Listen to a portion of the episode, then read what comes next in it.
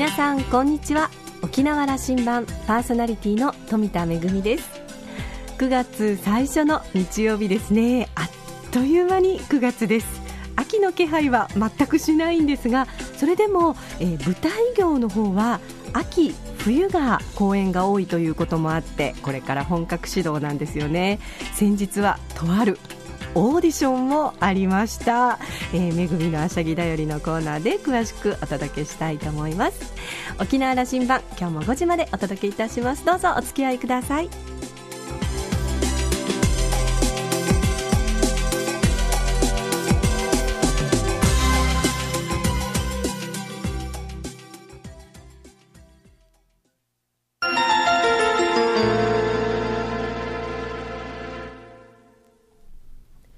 覇空港のどこかにあると噂のコーラルラウンジ。今週は株式会社カヌチャベイリゾート代表取締役社長の白石武弘さんとラウンジ常連客で沖縄大学地域研究所特別研究員の島田克也さんとのおしゃべりです。白石さんは1962年生まれ那覇市のご出身です。1987年早稲田大学商学部を卒業後2年間の銀行での勤務を経てハワイへと留学しました。観光産業を学びます。その後沖縄での観光業の仕事に就いています。現在はカヌチャベイリゾートのほか日本レンタカー沖縄やホット沖縄などの代表取締役社長沖縄県レンタカー協会会長日本ゴルフツーリズム推進協会会長などさまざまな角度から沖縄の観光業を支えているお一人です。観光振興で沖縄を素敵に日本を素敵にがモットーの白石さん。それでは今週はお二人のおしゃべり前編をお届けいたします。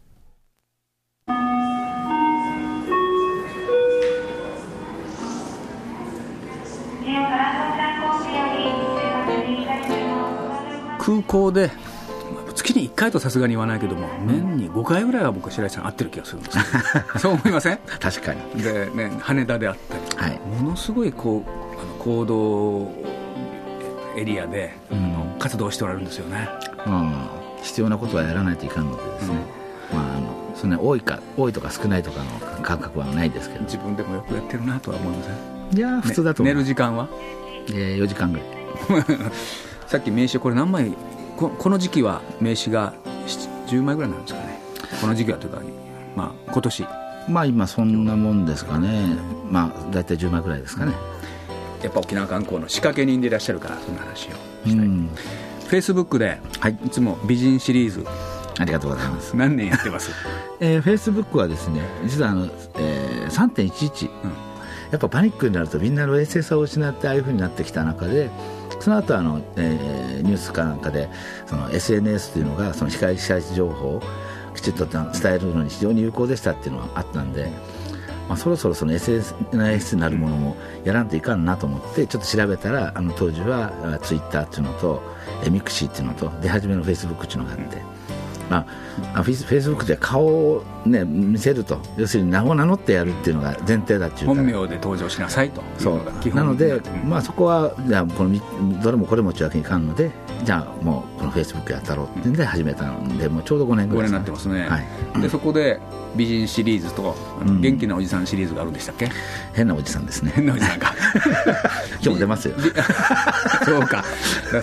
あれはあの、うん。えー、白石さんのフェイスブックは結構あの走力破壊力ある。いろんな人見てる。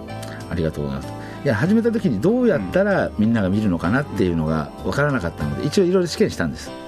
何時頃何を出したらレスポンスがいいとか悪いとかっていう。そうすると食い物とかあのやっぱ感動が共感できるやつってやつが一番よくて。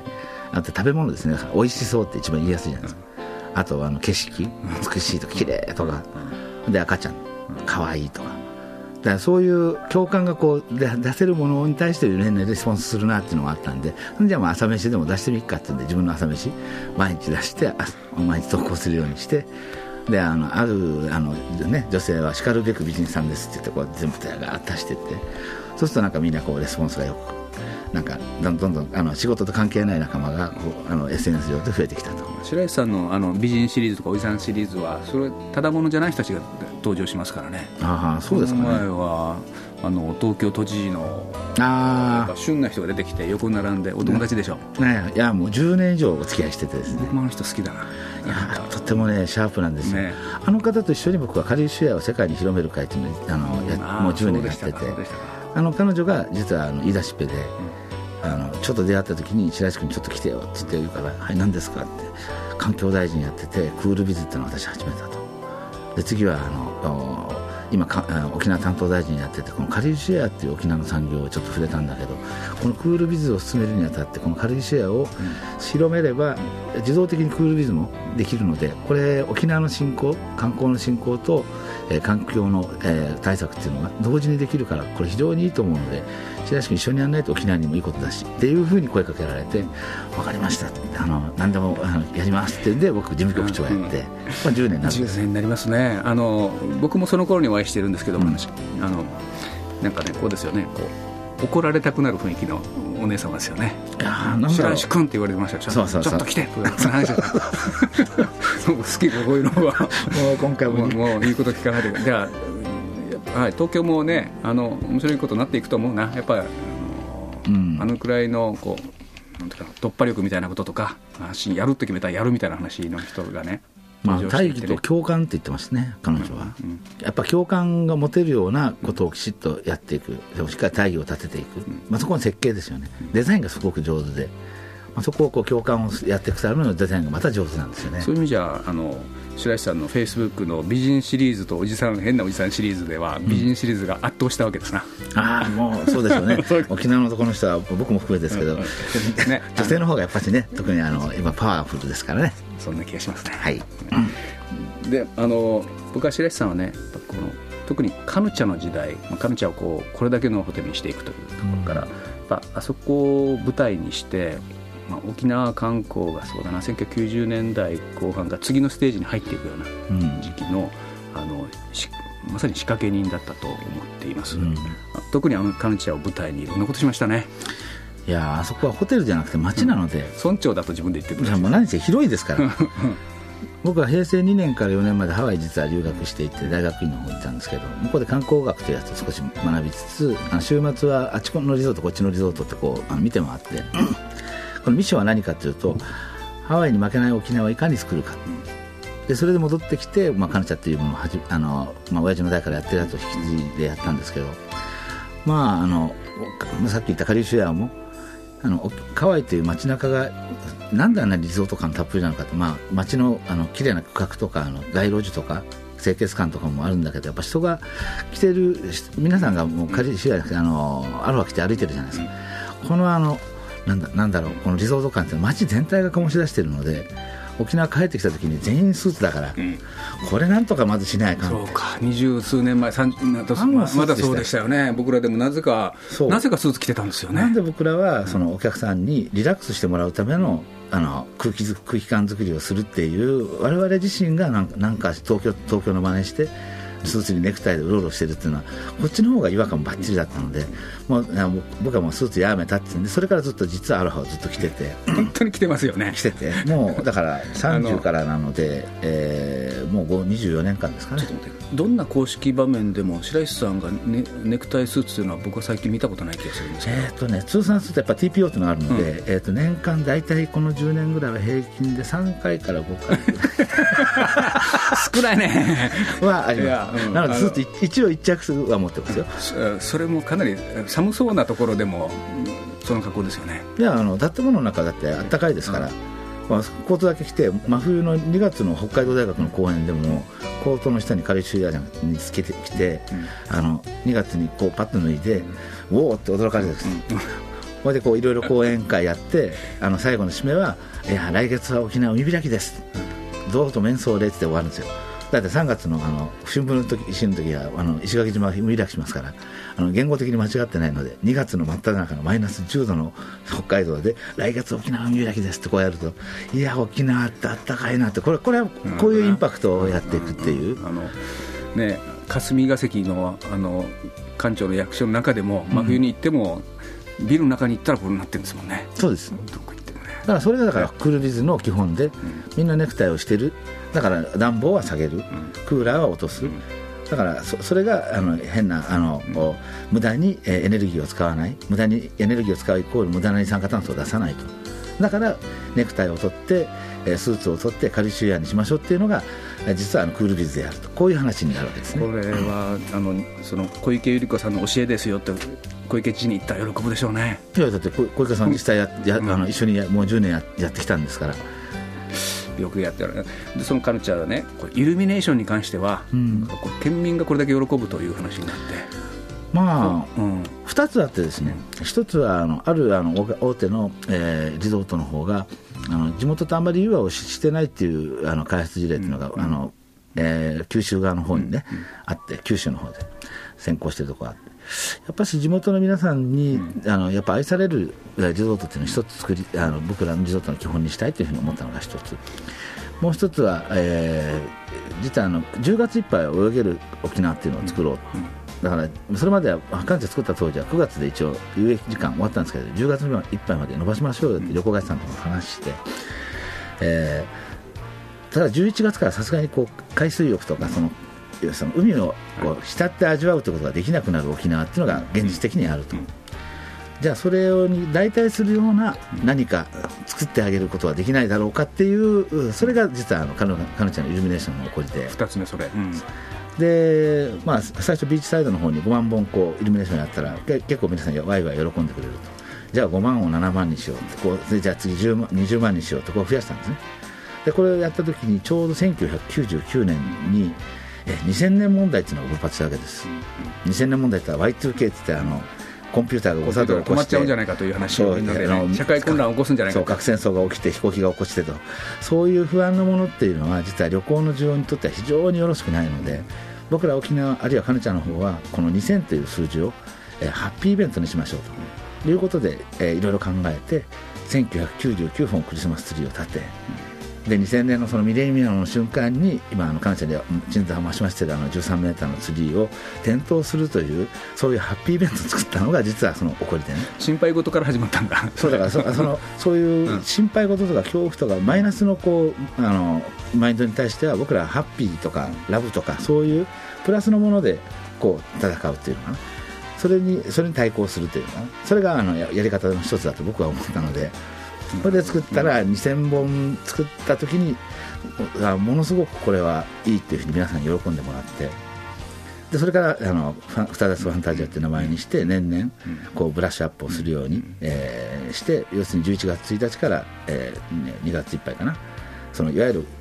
泳げないシーズンにどうやってお客さんに楽しんでもらう時間を作るか空間を作るかあーっていうのの、まあ、我々の努力というのかなそれが今お客さんの方に向けてるのかなというふうに思います沖縄を代表する定番のあの冬場の観光スポットになっちゃいましたから。いやーそうですね。本当ですよ。あのでねあのじ電球で言えば敷地内にうん。20万個、いやいや今100 104 130万とか20なが始まっていて始まっていて。100? 100万超えてますね そうですか。でだからあの沖縄地元からすればねやっぱ恋人たちのあの冬場のデートスポットになってるわけで、うんセイエスプランとか、ね。それにそれをインフラにしていろんなことが起きてるわけですか。らそこには僕ら舞台設営をするのは僕らで、まあ、主役はあくまでお客さんなのでそこでいろんな家族とのつながりであるとかあの恋人同士であるとか、まあ、そういうそこの場の中でその思い出を作ってもらう、でまたいい思い出を作ったらまた来ようねっていうふうに、えー何年かしたら帰ってくるっていうそこを僕らあの総称してこれも僕の造語なんですけどカヌチャリアンって呼んでるんです。カヌチャリアン。カヌチャ好きな人。あ。のね、カヌちゃんとホテルでウィラーズであり、まあうん。あの村なんですもんね、あの村に行く行ってみたいんだというふうに思ってもらうっていう話のコンセプト作ってこられたわけでしょ。もともと80万坪の中に本来2000ルームのあのリゾートの街、えー僕がそうし、まあ、先代あのうちの会長からですね聞いたのは、えーまあ、あのマウイ島にあるロイヤルカナパリみたいな、あーそういう街を作るんだとリゾートの。えーという話なので単企業で一つのホテルを作って集結させるんじゃなくて街を作ってそこにいろんな複数のえーホテルがあってっていう世界で今のところまだホテルワンホテルしかできてないんですけどだからあのホテル屋というより街づくり屋でありインフラ屋なんですね。だから楽しめる空間っていうのを全体に作っていく必要があると。まさに核の中にそのホテルであり観光というあの概念がありそこそこに地域ができてくるということそうですよねだから、まあね、最初から使われているのはカヌチャに暮らすというこれもコピーが今も使われてる、はい、これも私が考えたコピーで。カルチャーに暮らすね。そう暮らすんです。だから短期ステイなのかロングステイなのかは別にしてもう一瞬の1日2日でもいいですし1か月でも2か月でもあるいはそこに移り住むということでもうん、いいと。あのやっと日本人もそんな感覚旅をそんな感覚に捉えるようになってきたけども、うん。20年前だとやっぱまだまだやっぱり2泊3日3泊4日で旅するんだって感じでしたから、まあそうでしょうね、うん、そこにあのあのカヌチャというインフラはすごくインパクトありましたよね、だからまだ足りないんですよ。全然。うん、いやこれから進化するんでしょ？だからまだざくっと20ざくっとキャンパスにあの大まかな絵描いたぐらいの話でこう綺麗な絵にしようとするとまだまだまだまだ全然20%ぐらいしかできてませんから、えーあの20%ね。はい、まだ20%です。あのニュースも良かったですよ。その高専とうん。高専の生徒たち、は学生たちがカヌチャで暮らすようにして研究する科学をするんだ。そうですそうです。だから近近接である、彼女の中だけで集結するんじゃなくて周辺である人たちとあのそのお思いを同じ人たちしている人たちとこう連携していろんなことをやっていく。これもだから街だからこそやるわけで。で高専の皆さんが出前授業ということであの彼女に来たお客さんにその高専で磨き上げてきたロボットの技術を見せるとかね、バナナで釘打つとかそういう自然科学系のことを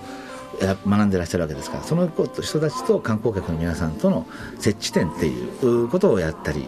まあ、いろんなことができますよねだから。あの暮らすようにしてきた人たちが増えてるはずですからそれはそれも楽しいでしょう。それずっとあるの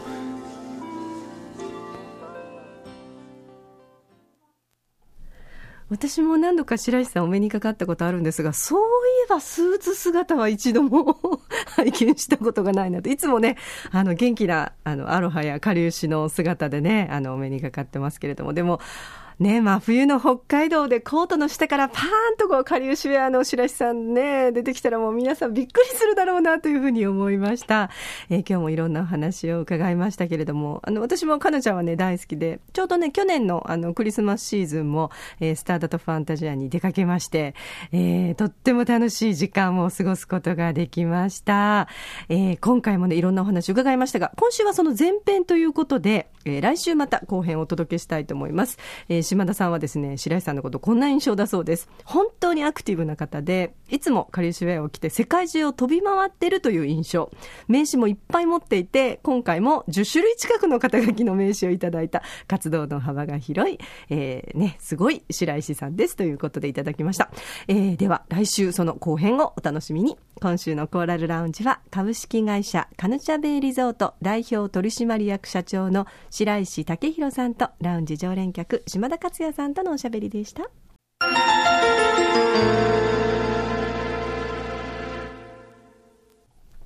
めぐみのあしゃぎだよりのコーナーです。えー先日、とあるオーディションがあったので、ちょっとそのお話をしたいと思います。来年の2月に、えー南城市のシュガーホールで上演を予定している市民ミュージカル、太陽の門と書いて、ディダヌジョーと読みます。その、あの、私は演出を仰せ使ってるんですけれども、まあ、市民ミュージカルということで、えーオーディションが先日ありました。すっごく個性的な方がたくさん 参加してくださって、で、あの、普通ね、やっぱりオーディションっていうとなかなかこう緊張して、あの、大変だと思うので、みんなで一番最初に、あの、それぞれがね、オーディションを受ける前に全員で、こう、まあ、なんて言うんでしょう、ウォーミングアップみたいな形で、一緒にこう、ちょっと体を動かしてみたり、それからちょっと声を出してみたり、いろんなことをやって、まあ、少しリラックスしたところで、えーオーディションが始まりました。それぞれ、まあ、特技を披露するということになって、歌が得意な方はもうその美声を披露してもらったり、それから、えーセリフをこう読んでもらったり、それからまあ身体表現が得意という方はですね、えー踊りを踊ってくれて、例えば琉球舞踊の方もいらっしゃれば、ちょっとヒップホップみたいな方もいるし、ちょっとモダンダンスみたいな、あの、もう本当にいろんな方がいいらっしゃって、いやー、こんなに個性のある方々が沖縄にはいらっしゃるんだなと思って、あの、とっても嬉しく思ったのと同時に、さあ、この方々と一本のお芝居を作るわけですから、それぞれこう、まあ、役があるわけですね。この方は、この役に向いてるかな？この方は、いや、こっちだなとか、あと、まあ、いろんな方が参加されていて、お友達同士で参加されてるとか、あの、通常、例えば、あの、朗読のサークルでやってる方々が、あの、グループで参加されてる方もいらっしゃって、そういう方々のグループ分けをどうするか、いろいろ今、頭を悩ませてるところなんですが、いよいよお稽古に動き出しまして、来年の2月に、えー南城市のシュガーホールで、舞台の公演を行うことになります。えーこれから、まあ、あの、稽古が始まるんですけれども、ぜひ、あの、公演は皆さんにも見ていただきたいので、公演近くなりましたら、またお知らせしたいと思います。めぐみのあしゃぎだよりのコーナーでした。沖縄羅針盤はインターネットを活用したポッドキャストでも配信中ですラジオ沖縄のホームページからアクセスしてお楽しみください沖縄羅針盤今週も最後までお付き合いいただきましてありがとうございました。そろそろお別れのお時間です。パーソナリティは富田恵でした。それではまた来週。